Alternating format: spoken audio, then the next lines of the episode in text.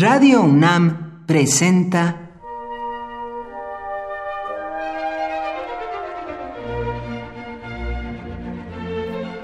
Cuaderno de los Espíritus y de las Pinturas por Otto Cázares.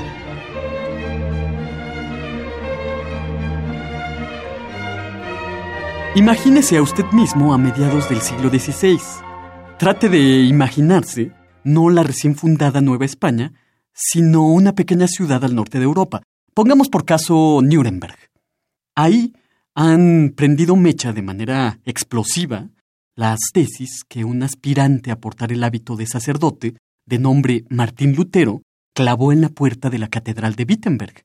La ciudad de Nuremberg ha abrazado con vehemencia algunas de las tesis reformistas de Lutero, y por lo tanto, la ciudad está cargada de una electricidad, cargada de un entusiasmo por la revolución protestante. En Nuremberg, la imprenta, que también acaba de ser inventada, trabaja día y noche imprimiendo panfletos revolucionarios. Por primera vez en la historia, los ciudadanos pueden leer noticias en su propia lengua y a una velocidad apabullante. El pensamiento se expande a través de la imprenta, que se convierte en una suerte de instrumento espiritual accesible para todos. Con toda seguridad, en esta alegre efervescencia de la ciudad de Nuremberg, a mediados del siglo XVI, hubieran caído en sus manos muchos impresos y quizás dos o tres de estos impresos vendrían ilustrados con grabados de Alberto Durero. El genio de Alberto Durero, como las ideas protestantes, se prodigó y se dio a conocer a través de la imprenta también.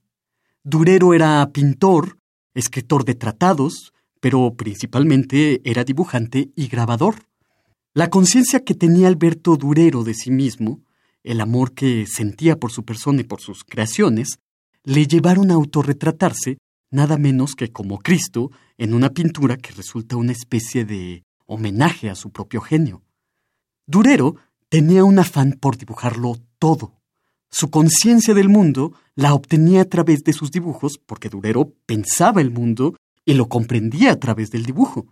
Precisamente el impulso por dibujarlo todo, todo tipo de animales, plantas, etc., le llevó a la muerte, porque en una ocasión Durero se enteró de que una ballena había encallado en las costas lejanas de Zelandia y sin dilación organizó una expedición con algunos de sus aprendices para dibujar al enorme mamífero.